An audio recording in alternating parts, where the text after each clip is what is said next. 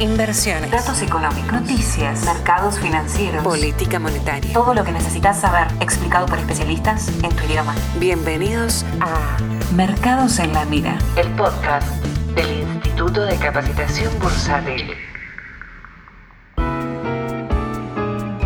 Bueno, bienvenidos a este segundo episodio de la segunda temporada de Mercados en la Mira. De este lado, su anfitrión, Leandro Sicarelli. Hoy lo que les propongo es hacer un resumen semanal de lo que fue pasando a nivel internacional y con el mercado local. Vamos a arrancar, naturalmente, como arrancó la semana, con el tema de la lira turca, cómo reaccionó Argentina, por qué reaccionó mejor, peor que en 2018, cuáles fueron los factores que influyeron ahí. Y de una manera u otra vamos a terminar desencadenando en el tema más importante de la semana, que es básicamente la negociación con el Fondo Monetario Internacional.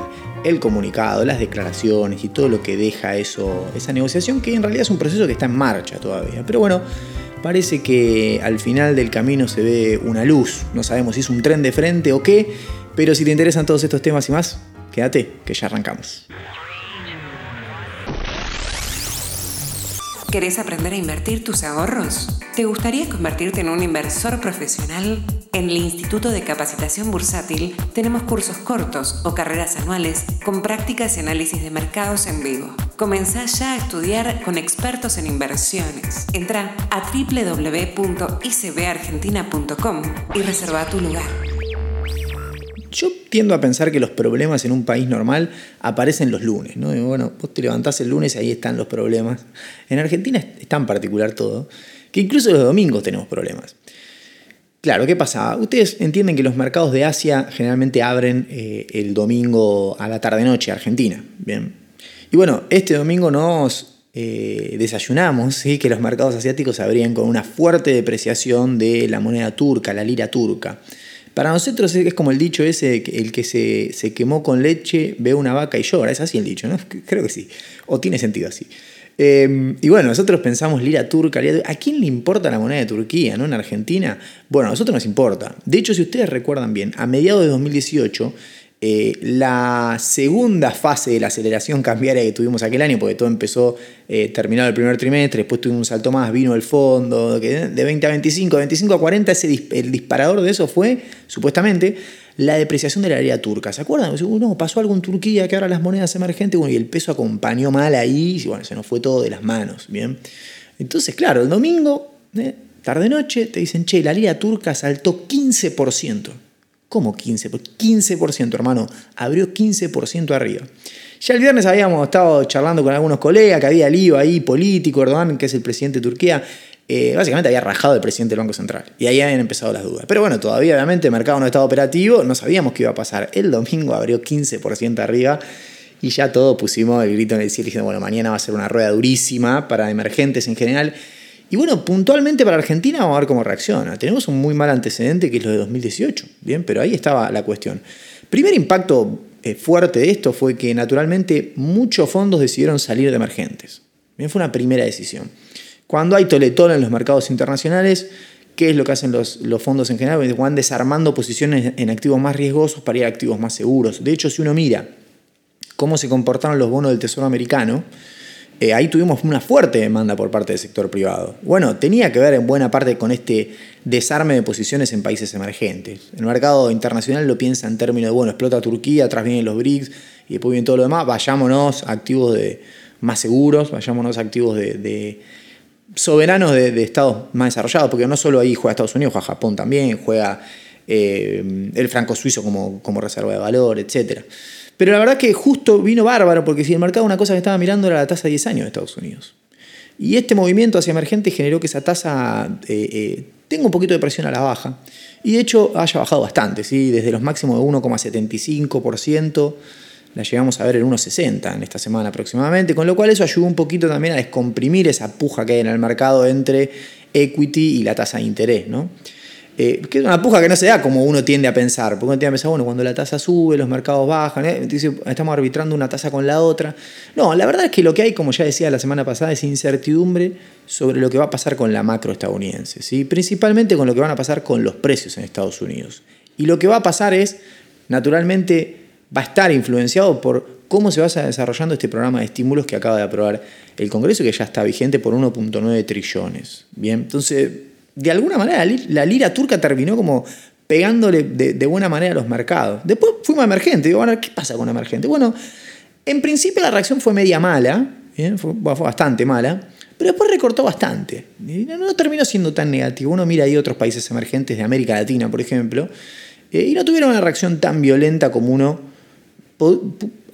habría esperado en principio. Y después, cada, cada, jornada es, es, es un azar, pero digo, en principio decía, bueno, si se mueve así Turquía, se va a mover así bastante duro Brasil, México, Colombia, Perú. Bueno, la verdad es que bancaron muy bien, ¿sí? muy bien la parada.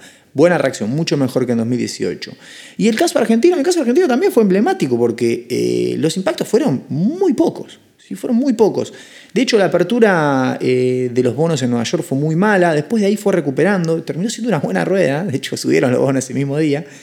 Eh, en el medio se empezaban a mezclar, a mezclar un, un montón de cosas. Una de las cosas que yo decía es, Naturalmente, eh, un movimiento así nos hizo volar por los aires en 2018 porque teníamos un esquema de desregulación muy extremo, ¿sí? básicamente. Entonces eso hace que naturalmente cualquier fondo se pueda dar vuelta como una media en un minuto y dejarte eh, traste para el norte. ¿sí? Perdón por la expresión, pero es la realidad. Entonces, bueno, una de las cosas que yo decía es qué bueno, agradezcamos, porque, a ver, nos quejamos todo el tiempo de las regulaciones. ¿sí? Lo digo yo acá en todos los capítulos, siempre meto un palito a las regulaciones. ¿Por qué digo? Porque hay, no, yo soy un defensor de las regulaciones, pero de las que son consistentes, ¿sí? las, que tienen, las que generan un marco de incentivos claro y que se mantengan en el tiempo. Las que van cambiando minuto a minuto, y la verdad que eh, no son buenas regulaciones. Más cuando tenés que poner regulación sobre regulación sobre regulación sobre regulación. Entonces eso es lo que nos quejamos. Digo, ¿no? Hay que terminar de armar el marco regulatorio para que lo puedas dejar en el tiempo y funcione, como tienen otros países, como tiene Australia, como tiene Brasil. Es mentira que los demás países no tienen regulaciones. Es totalmente falso. Bien, todos los países tienen regulaciones, ningún país es una operatoria simple o fácil de hacer, un país desarrollado, ir con un millón de, no sé, dólares australianos y querer cambiarlo por dólar americano en un banco. Te van a hacer, bueno, lo que acá llamamos un reporte de operación sospechosa. Vas a terminar con problemas, no es fácil. Te van a mandar a una casa de cambio. Ni que hablar si le querés decir que querés tener un depósito en dólares americanos. Vayan a Brasil, te van a ofrecer algo que se llama cupón cambiario, que básicamente un link de dólar. No tenés los dólares. Entonces, todos los países tienen regulaciones. Mentira que los países que triunfaron son totalmente desregulados. No. Efectivamente tienen muy pocas regulaciones o menores regulaciones, pero regulaciones que fueron consistentes y se mantuvieron en el tiempo. Bien.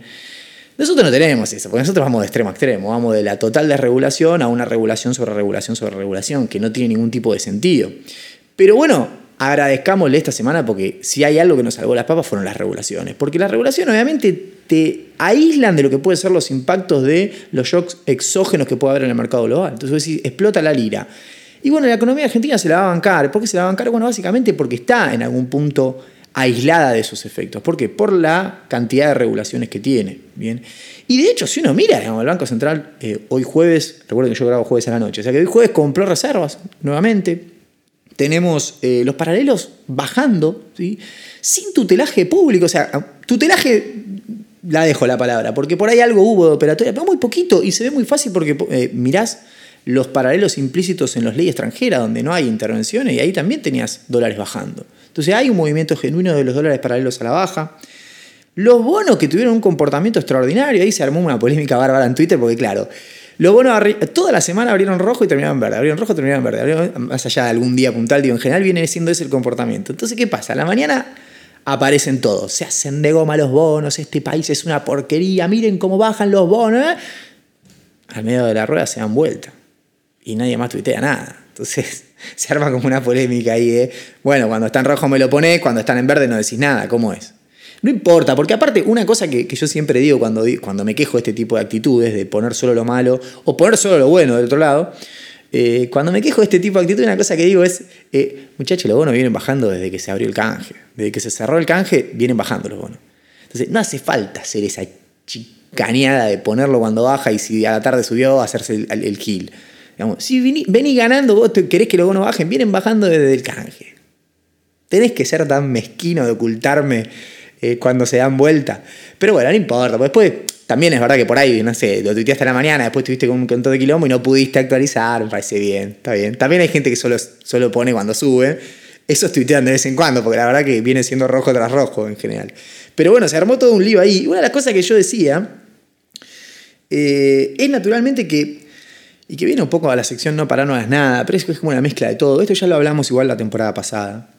Y, hay, un, hay un sesgo a tratar de explicar en el mercado todos los movimientos. Todos los movimientos. Hay movimientos que claramente tienen una explicación. Digo, si algo baja 15% en un día, o decís, bueno, a ver, ¿qué está eh, La lira turca, ¿no? Saltó 15%. Bueno, ¿por qué es? Y bueno, claramente tiene algo que ver con que echaron al presidente del Banco Central. Viene por ahí, ¿no? Hay como una incertidumbre si va a seguir la eh, autonomía monetaria del, Banco Central Turco, qué sé yo. Entonces va a decir, bueno, viene por ahí. Ahí podemos explicar, porque fue un movimiento brusco, porque todos más o menos vimos lo mismo y porque hay un suceso muy importante y porque los precios también acompañan. ¿sí? Los precios, en cada operación hay alguien que compra y alguien que vende. Bien, entonces el que vende naturalmente ve que eh, estás en un, techo o que puede llegar ahí para abajo, el que compra lo ve al revés. Entonces ya de por sí tener una visión de lo que pasa en el mercado es medio discutible porque eh, la visión se hace entre compradores y vendedores y los dos la ven al revés, por eso uno compra y otro vende. Pero bueno, si el precio sube 15%, naturalmente hay más eh, apetito para, comprar que para vender. Digo, ¿no? Entonces ahí podemos tener algún tipo de explicación. Ahora, después hay variaciones que son del 0,3% y aparecen cosas tipo, bueno, ¿qué pasó esta semana? El discurso de Guzmán en el fondo no gustó, ¿eh? miren cómo abren los bonos. Che, te estoy diciendo que la lira saltó 15%, que va a haber presión sobre emergentes, se está depreciando el real, el peso mexicano, todas las monedas latinoamericanas, y los bonos argentinos abren abajo y me decís que es por Guzmán. Pero no es que abrieron abajo 6%, era 0,3% las variaciones. una variación muy chica. No, es el discurso de Guzmán. Claro, después a la media hora los bonos se dieron vuelta. ¿Y qué tenemos que decir ahí? No, lo que pasa es que Guzmán dio el discurso en castellano, entonces hasta que lo tradujeron y se lo dieron a los inversores, ahí abrió el apetito y entonces por eso...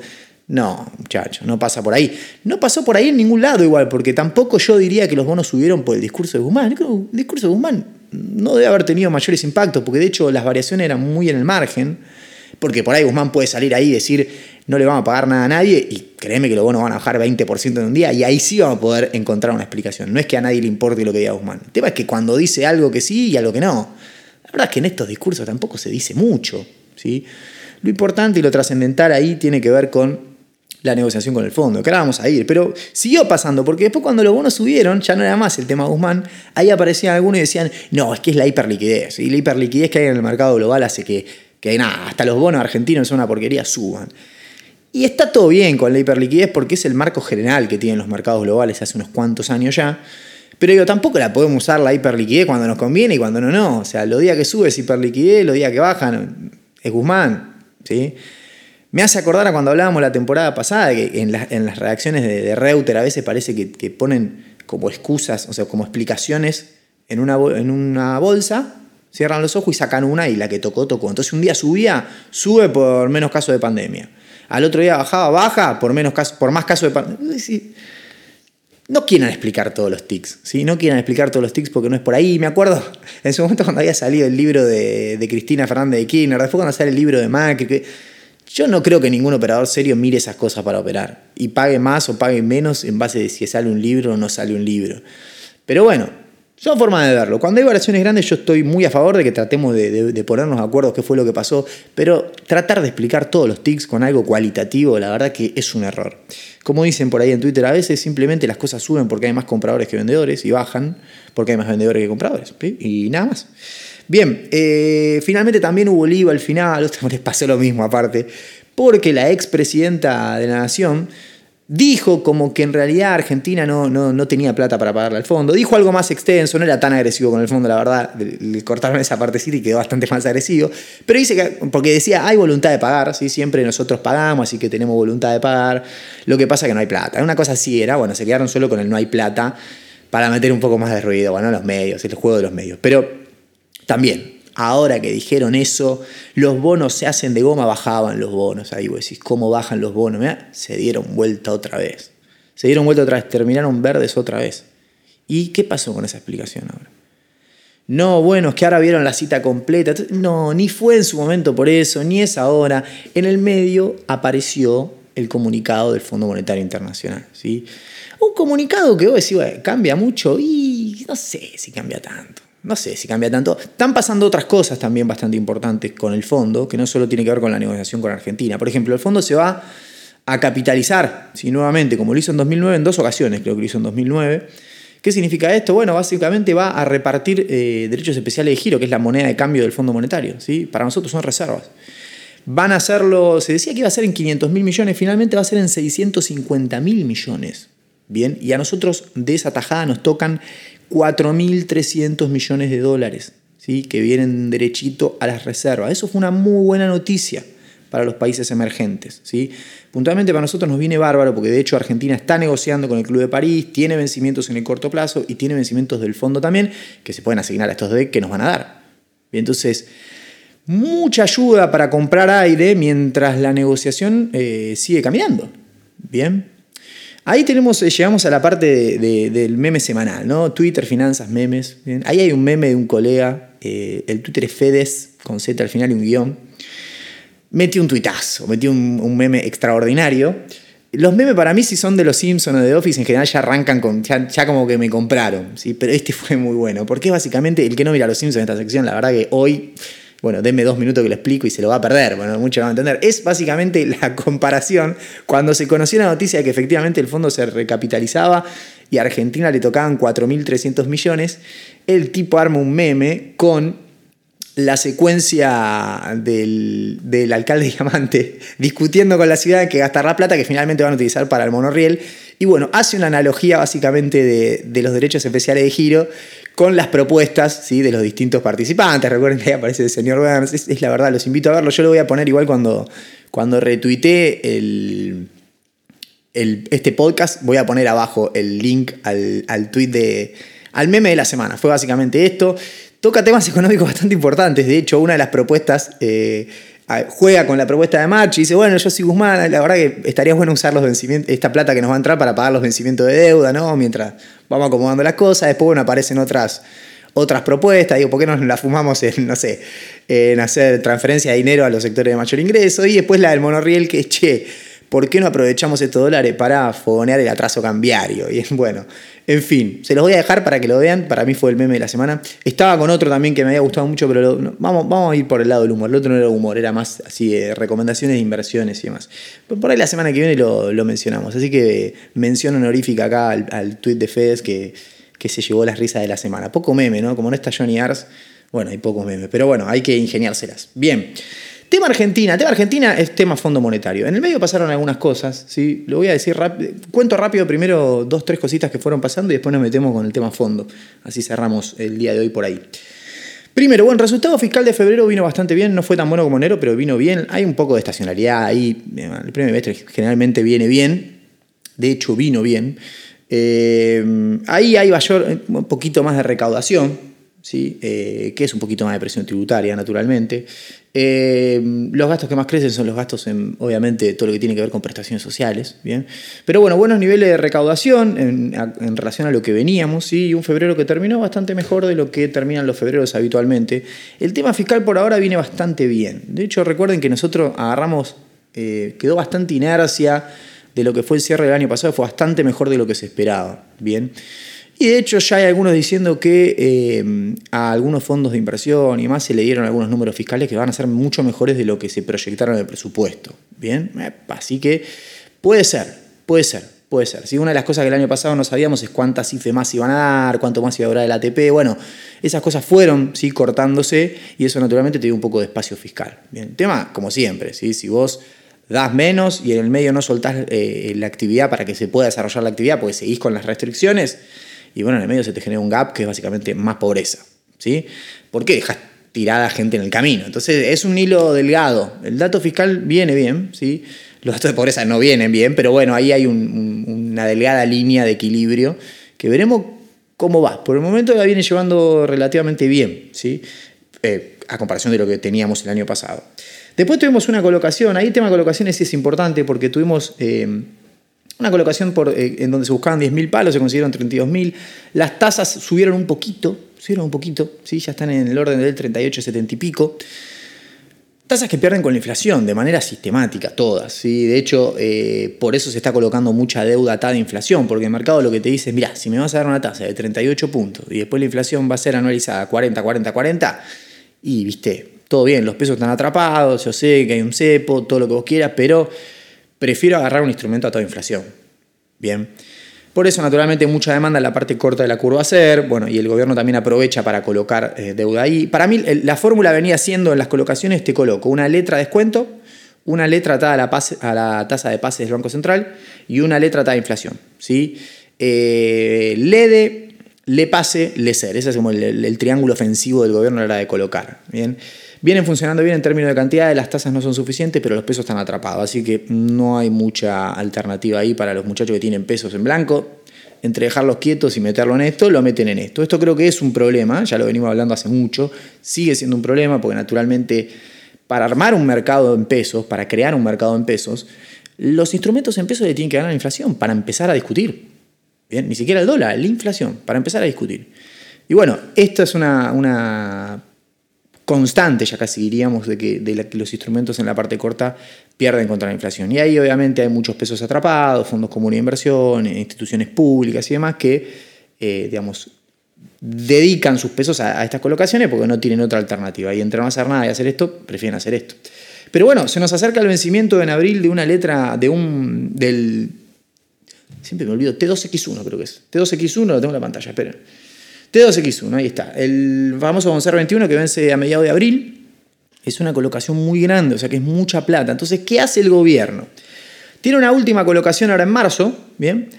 Y sale a buscar eh, casi 160 mil millones de pesos. ¿sí? Ahí se mete de vuelta, ¿sí? descuento, pase y letra a ser. Bien, hace el triángulo de la muerte, llamémosle, para tratar de renovar estos vencimientos.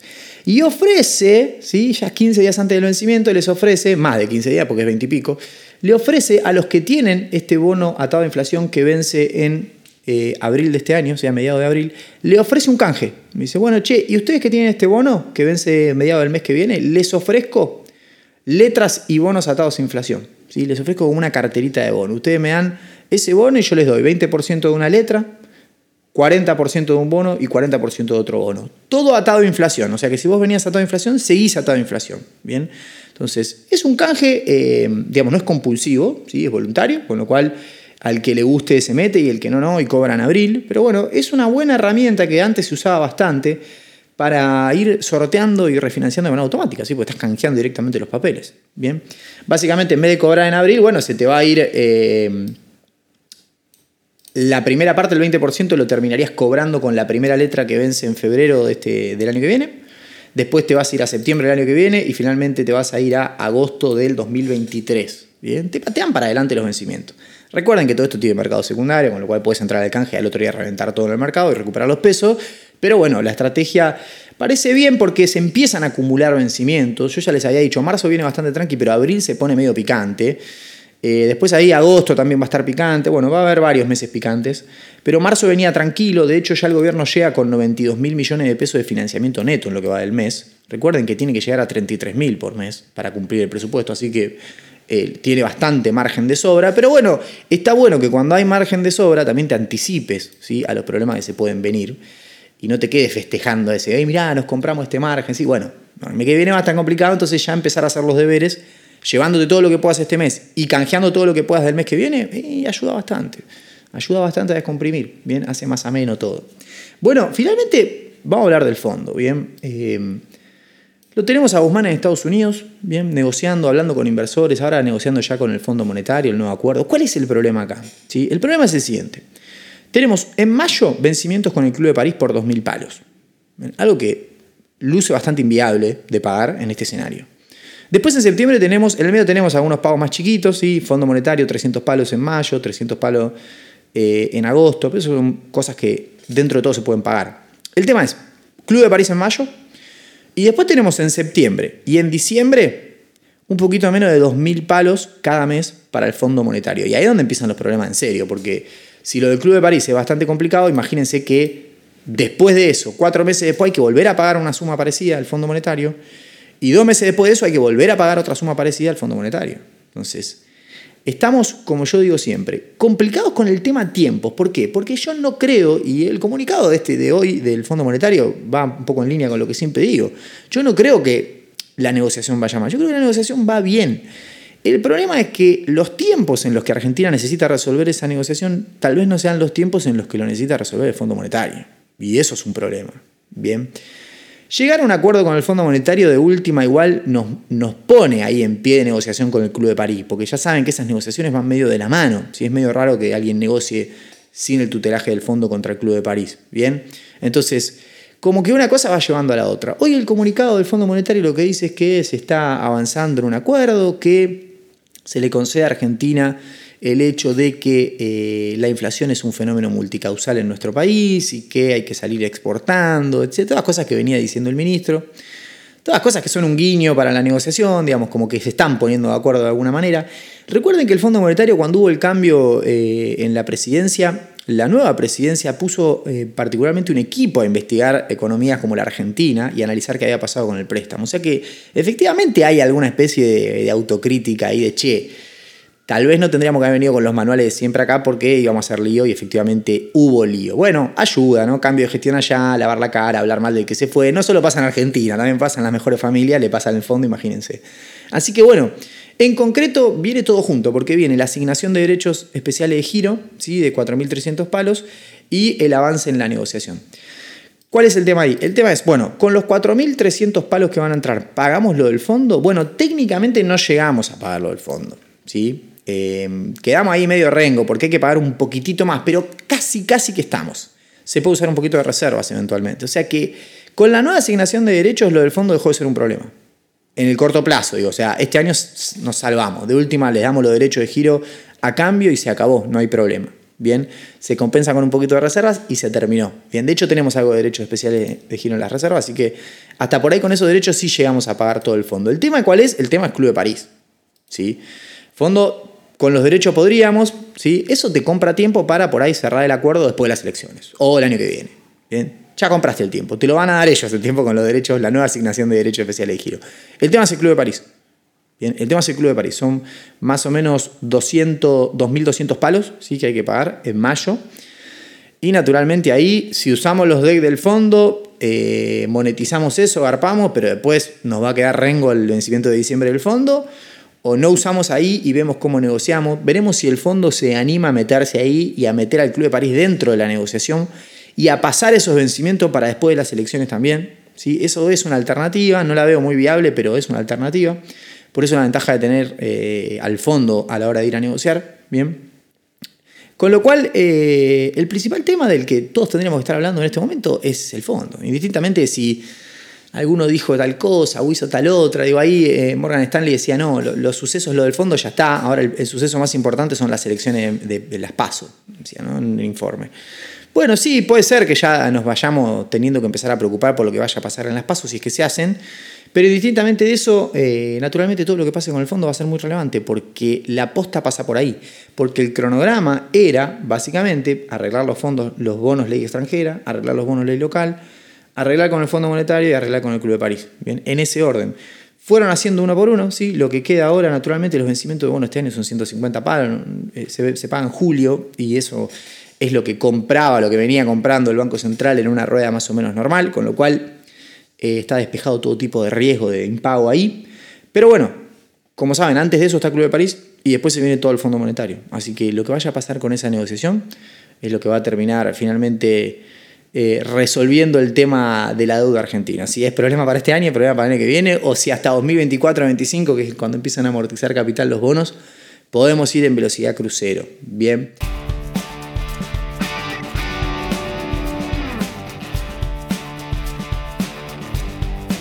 Bueno, voy a cerrar acá, ¿sí? cortemos eh, el episodio de esta semana. Les agradezco a todos los que enviaron mensajes por las distintas redes sociales, tanto a mí como a la gente del instituto. Y bueno, nos encontraremos la semana que viene con más mercados en la mira, con más anuncios, con más cositas, seguramente alguna regulación nueva, seguramente algún impuesto nuevo, seguramente alguna polémica nueva y seguramente algún meme nuevo para reírnos un rato también. Les dejo un saludo muy grande, que tengan un buen fin de semana y nos encontramos la semana que viene con más mercados en la mira. Si querés conocer más, ingresa en www.icbargentina.com o seguinos en nuestras redes sociales. Escuchaste Mercados en la Mira, el podcast del Instituto de Capacitación Bursátil.